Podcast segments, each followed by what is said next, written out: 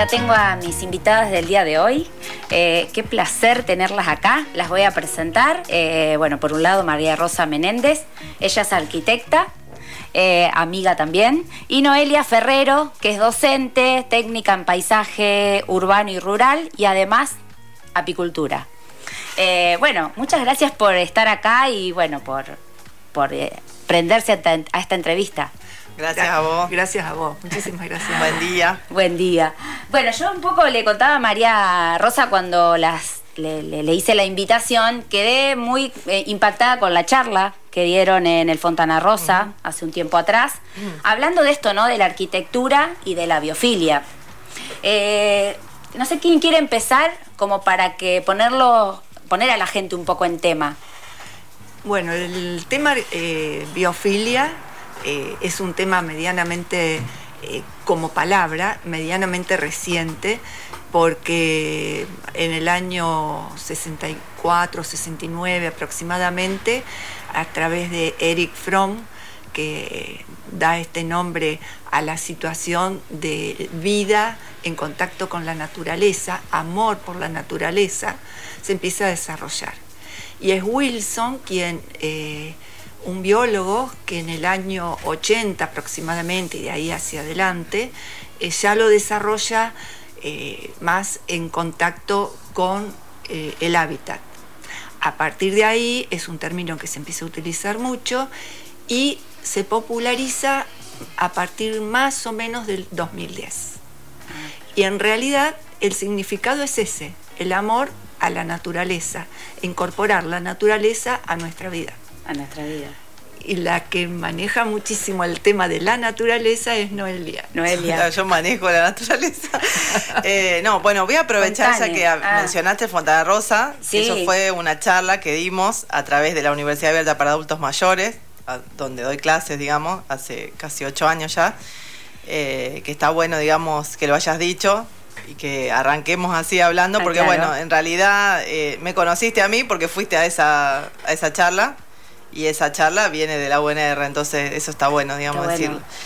Eh, agregando un poquito a lo que dice María, em, y en función de lo que fue ocurriendo, digamos, históricamente, en, esa charla también lo charlamos, esto de cómo eran, o cómo se diseñaban, o cómo se proyectaban eh, los hospitales, los lugares donde, donde iban los enfermos, eh, hace no me acuerdo cuántos años, ahora capaz que vos te acordás más, pero cómo eso después fue cambiando, digamos, eh, a, reducirse eh, los tamaños, digamos, para que haya mayor cantidad de habitaciones.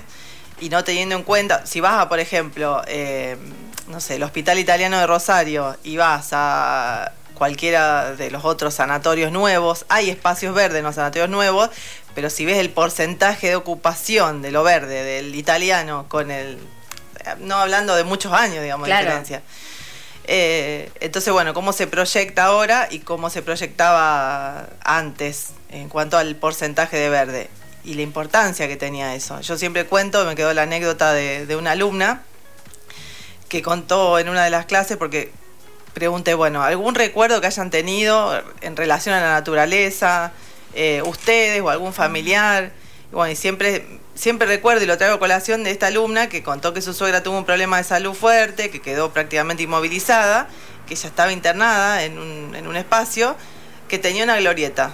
Y ella, si no iba todos los días a esa glorieta, se le amargaba el día. Eh, hasta era capaz de no comer. Entonces iba a esa glorieta, trataba de, que era su objetivo, era ir ahí para recuperar su, su motricidad fina, llevaba un cuadernito con una lapicera y trataba de escribir. Y el día que o lo ocupaba otra persona enferma ese espacio, o que no sé, llovía, o no sé, ella se ponía mal.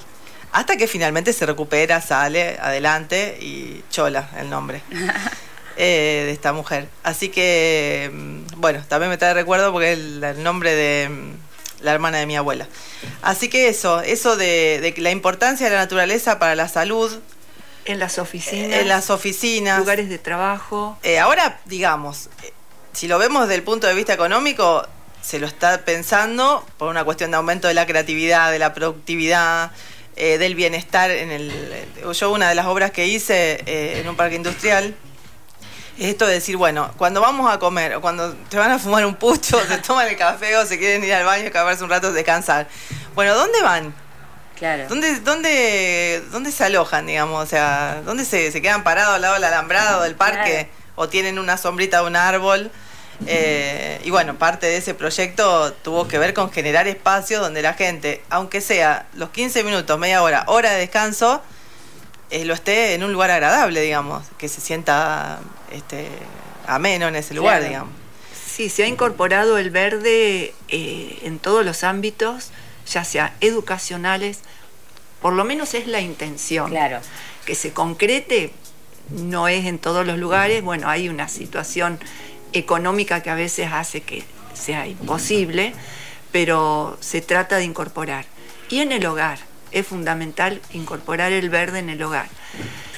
Incluso en los casos donde realmente el verde no se puede colocar, el verde natural, hay formas de llevar, aunque sea la idea, la imagen de algo natural a través de los materiales con los que construimos eh, los equipamientos, a través de detalles en las paredes, mm.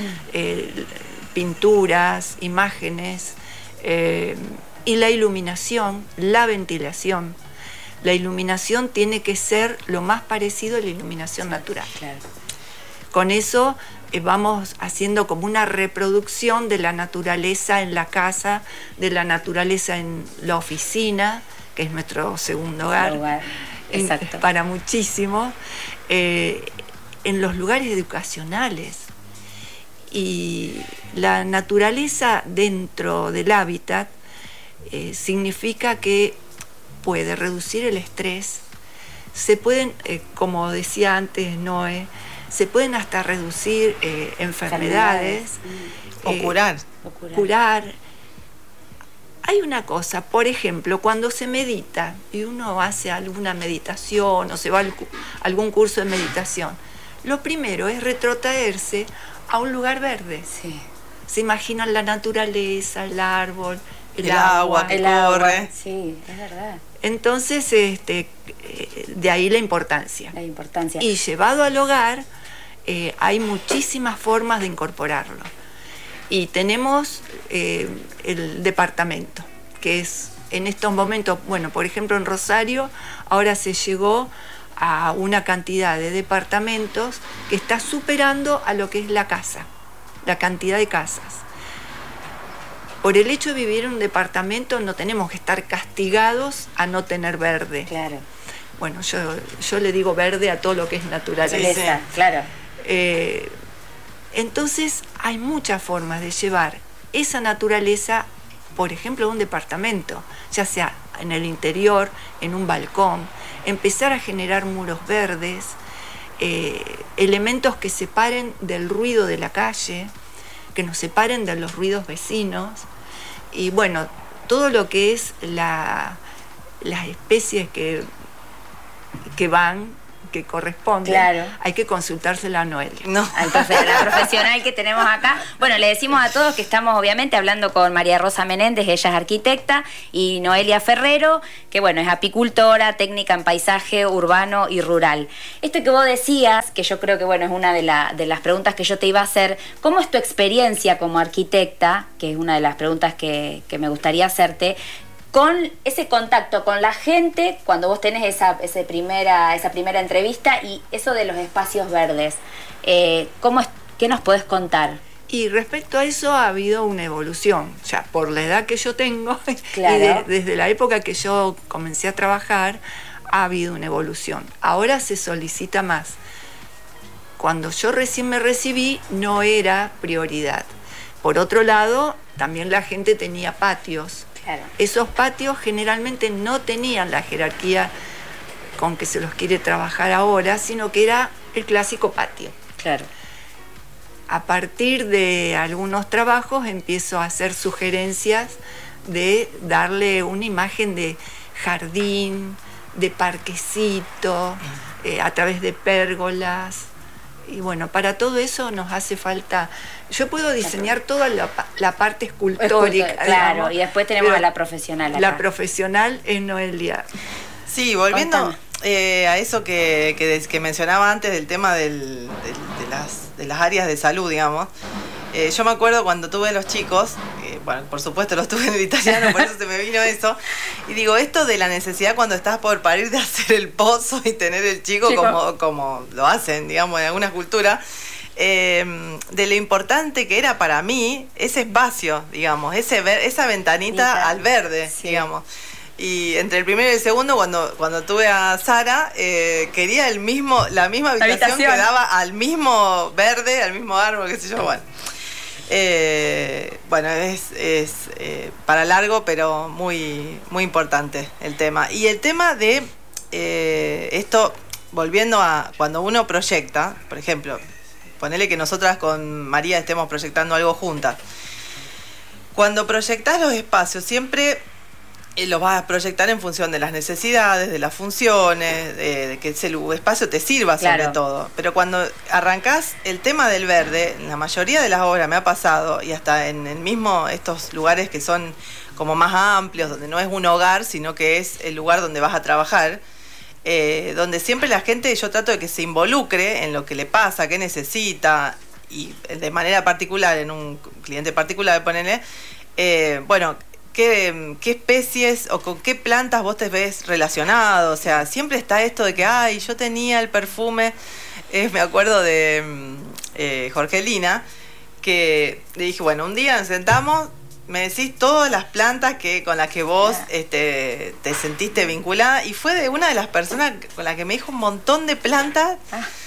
Que me dijo, bueno, esta por el perfume de que me recuerda no sé qué cosa, esta por el color, porque este color me gusta, la otra, y lo tengo todavía guardado eso en el proyecto, y digo, esto de lo que se siente medio como a nivel celular, en, lo intrínseco de, esa relación con la planta o con un grupo de planta, siempre eh, es importante nosotros, va, yo trabajo así, María también, yo creo en esto del sentir, de eso que te pasa en la panza, de decir, bueno, es lo que necesito, lo que me hace bien, lo que tengo que tener todos los días conmigo. Eh, o como también me pasó con una profe de arquitectura, que también este año pudimos hacer un trabajito ahí en la cátedra de Rainero, que ella, bueno, por cuestiones eh, de edificios que se le han rondado en torno a la casa, se quedó sin sol prácticamente y el, esposo le dice, bueno, eh, vamos a vivir, compramos, no sé, algo en Funes o en algún lugar, dice, que tengamos verde. No, no, yo quiero levantarme y ver verde, dice ella. Yo quiero ver el verde todo el tiempo, no quiero ir el fin de semana a ver el verde.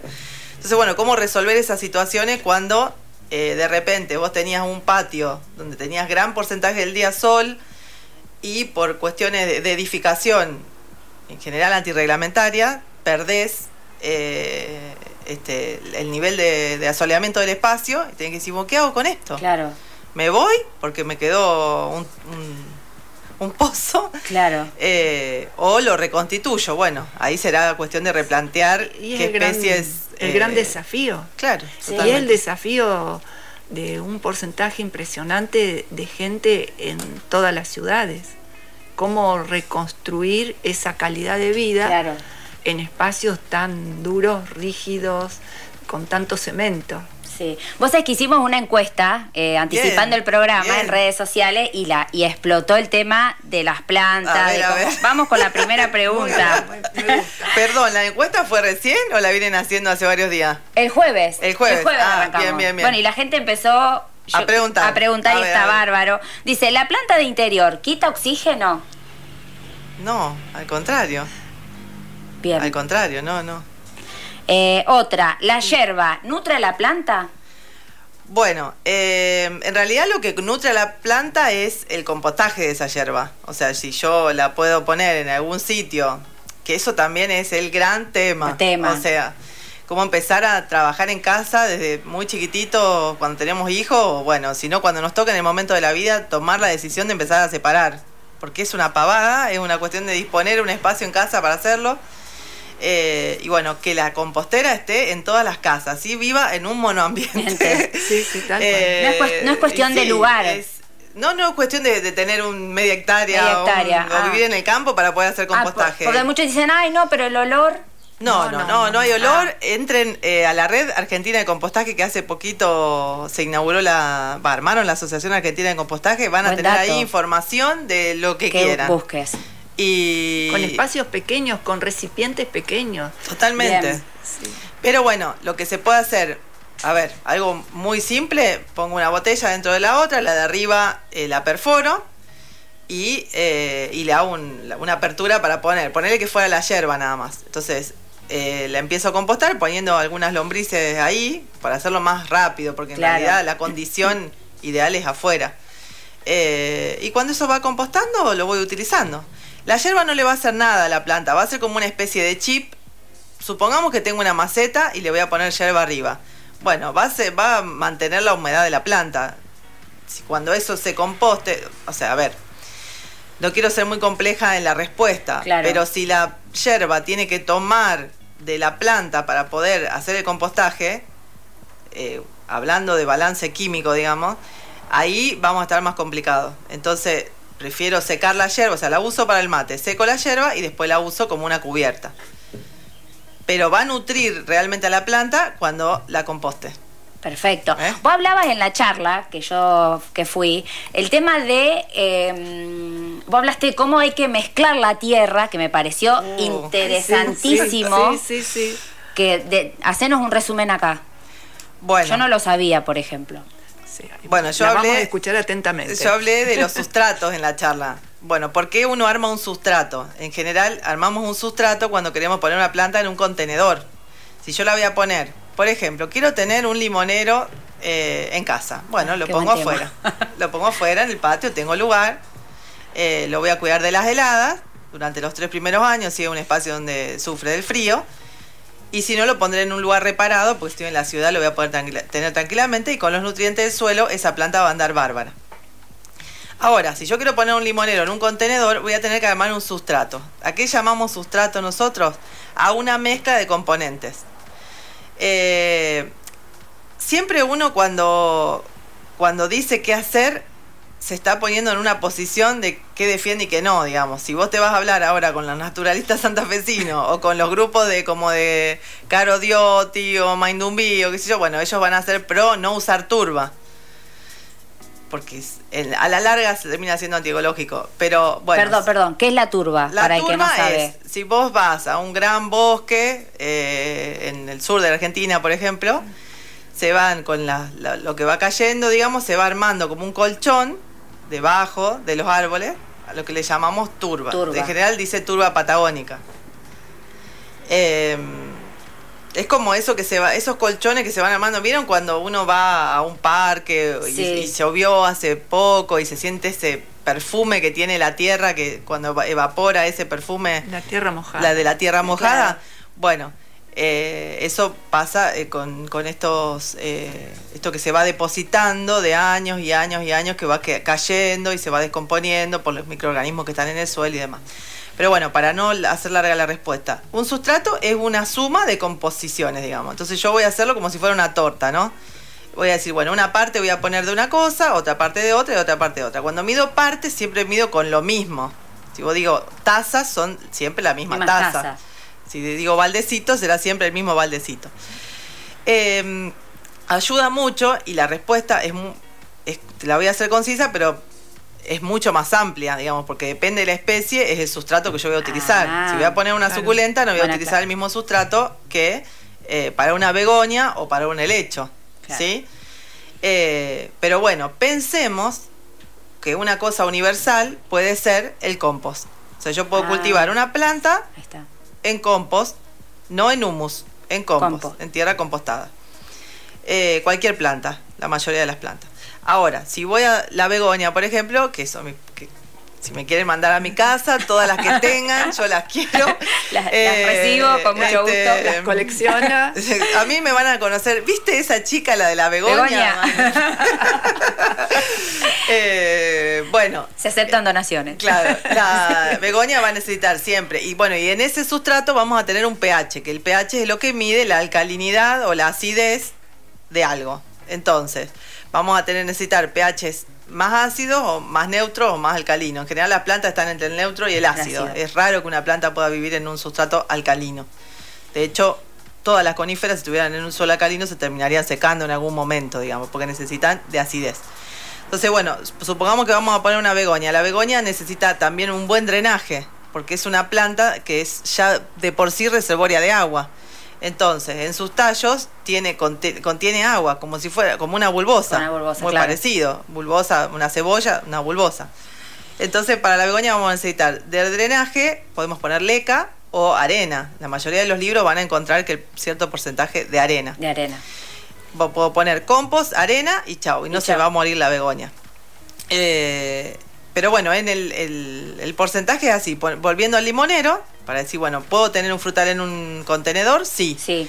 Hoy en día ahí vienen maceteros de geotextil que son livianos, que se pueden poner en cualquier este, balcón, ningún problema. El macetero no aporta peso a ese balcón.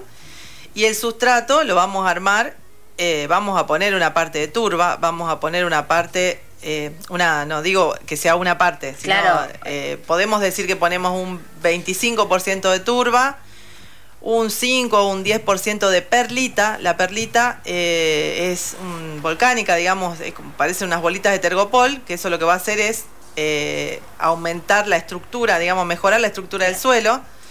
Eh, y va a mejorar el drenaje y va a ser reservorio de agua, porque tiene la capacidad de llenarse de agua, la perlita. Y vamos a poner tierra negra también, como siempre. Claro. La tierra negra. Y después me dicen, ay, yo tengo esta planta, no me crece, le puse tanto, tanto. crece la planta.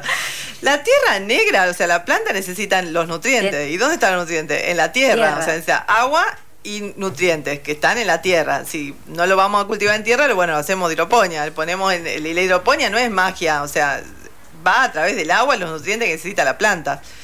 Este, entonces, bueno, siempre tiene que haber tierra negra. Siempre. Siempre. Es más, vos siempre también traigo ese caso de decir, bueno, cualquier lugar que uno va, cualquier condición social que sea, la latita con la, con bueno, esa es la tierra que sacó del patio la señora y, vino cualquier planta, digamos. Después, bueno, la regulación del riego este, fue.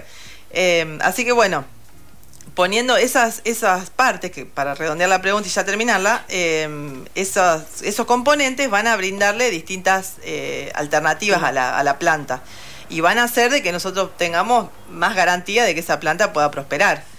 Y después, en contenedores, cuando ponemos frutales en contenedores, por ejemplo, vamos a tener que fertilizar cuatro ah. veces al año por lo menos. Siempre hay que fertilizar. Mira, cuando estamos dando, en Me estás dando un datazo para mi limonero de la terraza. que está amarillo, ¿no? Sí, vos sabés que se, tuvimos una época, sí, le falta, ahora, tuvimos una época que se nos llenó de hormigas. Ay, le falta ¿Hormigas negras o coloradas? Negras. Ah, negras. ah, pero no lo comían. No. Bueno, porque hay hormigas cortadoras y hormigas que no, que, que no van a comerse la planta. Pero bueno, vamos, quiero que no quede en la nada lo que dije en el sustrato. Perdón, que es em, importante. Siempre vamos a tener que poner una buena parte de tierra negra. Supongamos, 50% de tierra negra, ¿sí? Podemos un 25 de turba o de compost, si no tenemos turba. Ahí ya cuánto nos quedan. 25%, 25. ¿sí? Que podemos ocupar. que podemos ocupar este, podríamos poner un poco más de turba, pondríamos un 35 o un 30-50, o sea, nos quedan 80 y un 20% para poner o arena eh, o este perlita. Perlita. ¿sí? Cuanto más yo ponga de compost en esa tierra, más mejores resultados voy a tener, ¿sí? Pero no quiere decir que no voy a poner eh, tierra. Exacto. ¿eh? Partir de 50 de tierra claro. para cualquier frutal.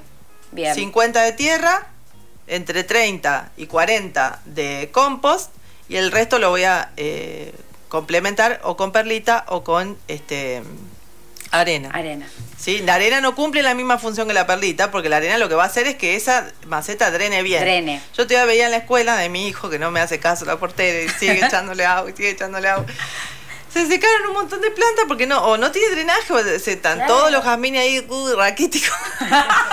le digo, no le pongas más agua, por favor, o hacer un agujerito, o sea, algo pasa que queda. No, no te preocupes, si no te preocupes, si necesitan agua las plantas, no. Veamos a ver qué pasa. porque yo no le pongo el agua y me voy. No. Exacto. ¿Eh? o sea que, claro. una, una receta básica, o sea, cualquier planta con compost puro va bien las suculentas sobre todo. Y después regulamos el riego, porque si el, sustrato que hicimos tiene mucha capacidad de agua, de absorción de agua, ¿sí? Le vamos a tener que poner los riegos más espaciados. Ahora, si el agua, así como entró, se fue, vamos a tener que regar más frecuentemente. Ah, atento a ese dato que fue otra de las preguntas. ¿Con qué eh, eh, a su, eh, sí, con qué frecuencia en realidad era la pregunta riego, por ejemplo, una suculenta? Bueno, ahí tenés, depende de dónde esté la suculenta, porque si la suculenta está a pleno sol o si está a la sombra, pues la suculenta tiene la virtud de que muchas veces la que vive en el pleno sol también vive en la sombra. Ah, ¿Eh? Entonces, la que está en la sombra va a necesitar menos riego. Y lo mismo que pasaba con las begonias antes, las, las suculentas son plantas que son reservorio de agua también. También. Entonces, hay que tener cuidado con la cantidad de agua. O sea, ¿cuál es la frecuencia?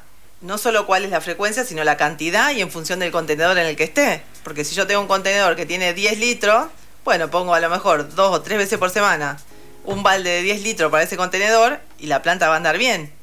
Ayer estuve en el balcón de Franco Eh, el hijo de mi codirector de tesis, que está embaladísimo con el balcón. el, balcón? no, la terraza, tiene un montón de plantas. Va, lo quiere llenar de plantas. Si fuera por él, para mí, bueno, todos los días lo riega, lo riega. Pero ¿por qué lo riega? Porque esa terraza. Pega el sol todo el día. Pega el sol con todo a muerte, desde la mañana hasta las 6 de la tarde. Entonces, bueno, metele agua. Agua. ¿Y en qué momento? A la tardecita. Ya cuando el sol bajó. Cuando el sol bajó o a las 6 de la mañana. Levantate a las 5 de la mañana y regalas plantas. Bien, tengo otra pregunta acá que dice, ¿me, ¿me recomiendan plantas de interior que no necesiten mucha luz solar? Hay muchas. Eh, sí, eso es muy fácil y está bueno lo que me preguntás porque muchas veces eh, uno en la duda no sabe qué planta, cuál sería. Bueno, hay que aprender a buscar las plantas en internet. A mí me encantan los libros. A ver, ayúdanos con eso vos que sabes A mí me encantan los libros. Me encantan los libros. Vivo en un departamento de un dormitorio al sur, que no le da... Bueno, ahora te tiro, te tiro un par de tips. Vamos, acá tenemos... planta y partió. Compré una ruda, me dijeron, no, va bien, qué sé yo, chao. No, pobre ruda, necesita sol. Seis horas mínimo de sol. Me, me, aconsejaron mal. Te aconsejaron. Bueno. Eh, para que tenía ahí justo la respuesta y él me cortaste inspiración. eh, para, volvamos a la pregunta. Bien, la pregunta. Bueno, ¿cómo encontrar eh, la planta y cómo poder buscarlas? ¿Sí? Bueno, primero busco, nosotros le llamamos a los paisajistas el concepto de lo que necesito, ¿no? Entonces yo digo, bueno, acá en esta oficina tengo estas dimensiones y digo, bueno, aquel rincón, ahí me gustaría poner una planta, ¿no? Bien. ¿Qué altura tendría que tener? Qué tamaño tendría que tener, digamos, qué altura tendría que tener, cómo quisiera que sean las hojas. Entonces yo, quisiera que las hojas sean eh, de color verde claro, o no, quiero que sean de verde oscuro, que quiero que sean de varios colores, bueno. Entonces, digo, concepto... porque eso tiene que ver con el proyecto estético. Bueno. Eh, o sea, y, la, y con el paisajismo, y con el paisajismo lo que se hace es esto perdón que te interrumpí. Claro, es lo mismo, digamos. Con el paisajismo le damos respuesta a un proyecto. Bien, entonces digo, bueno, quiero que, eh, ¿cómo lo busco? Digo, planta de hasta eh, tantos eh, metros o centímetros de altura, de follaje verde intenso, poner. Ah, entonces pongo así, ¿sí? Le doy, le doy algunas variables digo, planta de tanta altura, del cómo es el follaje. O si no, digo, eh, arbusto de hasta tanto de alto, floración blanca. Entonces, la, la máquina de internet va a filtrar por esos datos que yo le estoy dando, esas variables de filtro, me va a dar resultados. Bueno, lo mismo con cualquier cosa. digo, bueno, quiero plantas que de poca luz. Pero no quiero que la planta sea chiquita, quiero una planta que mida más de 50 centímetros. Entonces pongo lo mismo planta de poca luz, eh, de ah, hasta tanto de altura. Y después lo tira. Yo te voy a tirar algunos nombres de plantas que pueden vivir casi en la oscuridad. Qué buen dato. Eh, pero bueno, que es importante en algún momento del día o durante el día que tengan algo de luz artificial. Es, inmenso, inmenso. Vos fíjate cada pregunta que me hiciste y me quedé corta, digamos, pero bueno. Eh, tenemos las calateas, em, las em, hojas de salón, charol, eh, lo pueden buscar así como nombres. Bueno, después tenemos los nombres vulgares y los nombres científicos de las plantas. Claro. Bueno, las calateas serían nombre científico. Aspiditria sería el nombre vulgar, eh, científico de charol o hoja de salón. los potus van bien en cualquier lugar. Eh, alguna diefenbaquia puede ser que se aguante el tema del poca luz. Y también alguna Marianita, que creo que nos tenemos que ir, perdón. ¿Sí? No, no, no, quiero hacer una pregunta. Yo quería pedir un tema para mi hijo, ¿no van a poner? Podemos poner un tema de cierre. No, yo tengo una pregunta que me surgió ahora, perdón André. Bueno, sí, sí. Soy el más nerd de, la mesa, seguro. Eh, y viste que hay un montón, vos estás navegando por alguna de las redes sociales y te aparece la opción de buscar estas apps para analizar las plantas. Totalmente, sí, ¿Son realmente buenas o son una estafa? Son bastante buenas, sí. ¿Son bastante buenas? Sí, son bastante buenas. Ah, sí. está. Porque sí, sí, sí, muchas que yo una vez tuvimos un problema con una planta de interior, época de invierno, donde pones la estufa al mango. ¿Ves? Ahí empiezan a aparecer las, todas las otras variables. Claro. Mm, porque justo empezó a hablar de ah, interior, de, de la luz, hace yo me acordé de eso.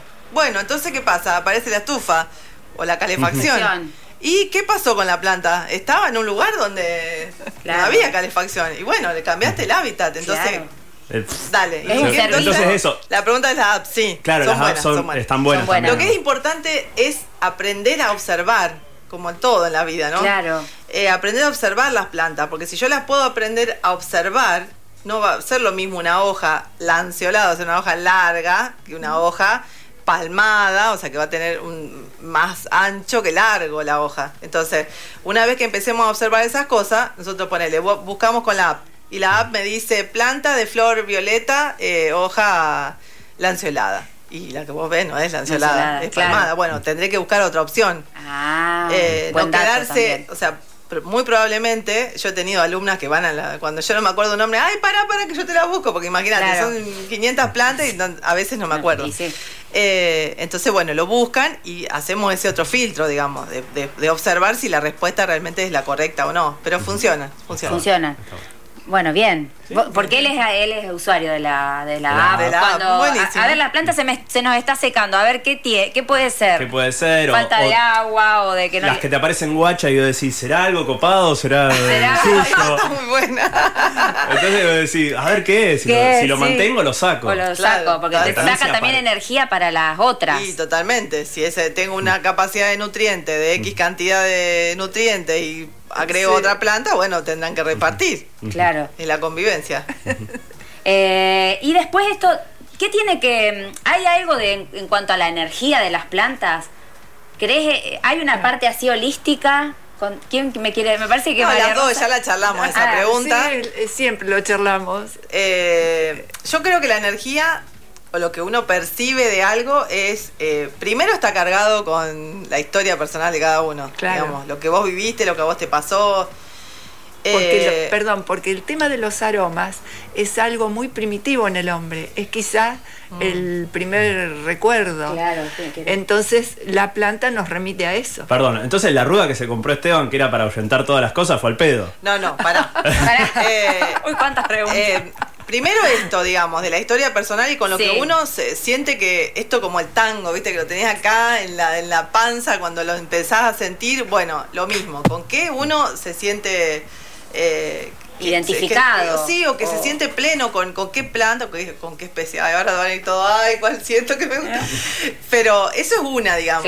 Yo, las begonias, o sea, no sé si es el patio de mi casa cuando era chica y el marco de mi mamá que tenía eh, esa planta que lo tengo grabado a fuego. claro. No sé si es eso o qué, pero yo tengo esa planta. Por supuesto, las amo a todas.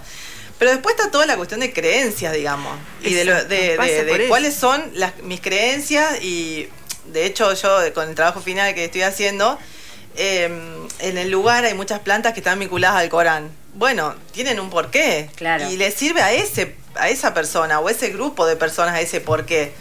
Entonces, las plantas siempre van a ser positivas por todo esto que hablamos, ah, psicológica, emocional, mental, siempre. No hay, no hay otra, otra respuesta a eso. Bien. Pero después, ¿cuál? ¿Cómo? Será según tu creencia. Claro. Oh, yo quiero hacer la pregunta que estás dejando afuera y yo sé que la estás dejando afuera. a ver, dale. es polémica también y obviamente ustedes van a decir, va de retro. Eh, una persona preguntó si se rían las plantas artificiales. O sea, partamos la premisa de la planta artificial no está bueno, pero... Eh, chan, chan. No, o sea, aceptémoslo. Pero esta cuestión, para mí, lúdica o de sentirse bien, decir, por más que sé que es artificial, por más que sé que el agua no le da, pero capaz que esa regada Capaz estoy diciendo una boludez y está perfecto, díganmelo. Eh, te hace sentir bien que la estás regando. Bueno, ahí vamos a la teoría del color y vamos a lo otro. O sea, yo no diría que no están copadas las plantas de las artificiales, porque en realidad psicológicamente produce un efecto, ese color. y esa sensación de textura también lo produce. Entonces digo, bueno, la doña esa que va a regarla, bueno, a lo mejor la limpiará, la querrás tener lustrosa. Claro, porque después juntan una mugre esa. Totalmente. Entonces no hay que regarla, pero sí eh, lavarla. Rociador. Lavarla. Para que, por su aspecto. Lo que pasa es que cuando uno la compra, si necesita una planta artificial, tiene que ser de buena calidad. O sea, siempre apuntemos al buen diseño. Eh, hay reproducciones de plantas que son espectaculares, magníficas. Eh, que no puedes creer que sean. No, yo tenía azaleas artificiales que realmente uno las miraba y eran naturales. esas eran de origen español. Eh, entonces, bueno, cubre el efecto de la planta natural cuando la planta natural no puede ir.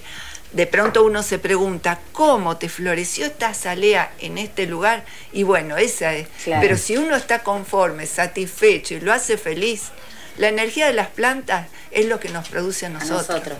Bueno, me quedan un montón de preguntas afuera, se nos terminó el tiempo. Perdóname, Andrea, un segundo. Eh, sumando lo que dijo ella, no, ya sé que nos tenemos que ir. No, eh, no solo las, artificiales, sino las secas, todo el material seco, que tenemos. el otro día vi, la Ay, sí. Síganla, Caro Diotti en Instagram, síganla, no sé ah. si la siguen. No. Bueno, ahora está haciendo, no sé, unos este, paseos por Córdoba. Las fotos que han sacado con gente que produce plantas, secas? de corte secas son... Por ejemplo, nombrar algún ejemplo. No, bueno, ahí las, siempre vivas, eh, ahora no, no tengo, gisófilas, eh, todas las silvestres. Pero se pueden hacer. Las que encontrás en la ruta. Las que encontrás en la ruta. Las cortadas son una belleza. Además, no es solamente la planta en sí. Por ejemplo, yo en viajes al sur me he traído eh, trozos de madera que estaban al lado del agua, en las piedras y al lado del agua, con ese trabajo permanente de, de cómo la va limando esa madera, y es una escultura. Y yo lo tengo expuesto como escultura. Como escultura. Claro, ahí me muestra Manuel una foto de Caro. A ver, es esa, es la que yo te estoy hablando. De los cientos de fotos y videos divinos de estos días del tercer grupo Jardines de Córdoba. Sí, sí, esa es la foto. esa es la foto. Bueno, eso es en Argentina, no en Inglaterra ni en ¡Qué belleza! eso es Argentina. No, no, bueno, gracias por, por darnos el dato. Me quedan un montón de cosas afuera. Ahí vamos a ver algo un poquito de Casa Foa, que yo pude estar la semana pasada ahí. No tenemos tiempo. Dale queda para una nueva eh, invitación, obviamente, pero sí quiero que nos vayamos con una reflexión, que yo se las pasé. Eh, el cambio climático es ahora nuestro desafío, leí en un libro el otro día. ¿Cómo me completarían ustedes la frase? Que me diga cada una. Ya lo decía Peter Senge en el 2000, pero bueno. Creo que es un poco para redondear todo esto. Eh, primero, la labor cotidiana, eso yo te lo dije hace un rato, sí el, dividir, digamos, las tres R, reciclar, utilizar, bueno, no, no digamos que es el cambio climático o es lo que nos está sucediendo a nivel eh, global, sino lo que hacemos individual, porque esa sumatoria de lo individual, o tal vez algunos grandes individuales hacen de que nos pase a todos en definitiva, pero empecemos a pensar en lo individual. Vos me decís, tengo un limonero en la terraza. ¿Cuántas personas tienen un limonero en la terraza que cuidar y que produzca eh, eh, oxígeno para ese lugar y que esa suma de todos después, digamos, va a dar un resultado? A eso tenemos que apuntar, digamos. A la acción individual y, estar alerta a, lo social en el sentido de, de denuncia no, me refiero a denuncia en cuanto a que lo verde se tiene que seguir eh, difundiendo para que sea nuestra protección. Tenemos que defender la tierra, defender los ríos eh, y hacer nuestra labor individual en el hábitat donde estamos. ese, granito de arena que de vida, de trabajo, a nivel educacional, a nivel salud. Sí, bueno, y acá en este medio que me parece tan importante. Y que nos sigan a nosotros también en las redes. Sí, oh, Yo soy Noelia con Entre Pétalos. que es nuestro proyecto de vida con mi compañero. María Rosa. Eh, María Rosa Menéndez. Perfecto, bárbaro, para seguirla y bueno, para estar eh, con, toda esta temática que, bueno, me parece espectacular. Se nos fue el tiempo, se, nos, fue el, programa. A mí me encantó la música que pasaste antes. No sé si todo el mundo la escuchó. Muy, bueno el programa, la música me encantó. Bueno, eh, gracias obviamente por venir. Gracias, André. Tenemos mensajes, dice súper interesante, felicitaciones, admiración por Noelia Ferrero.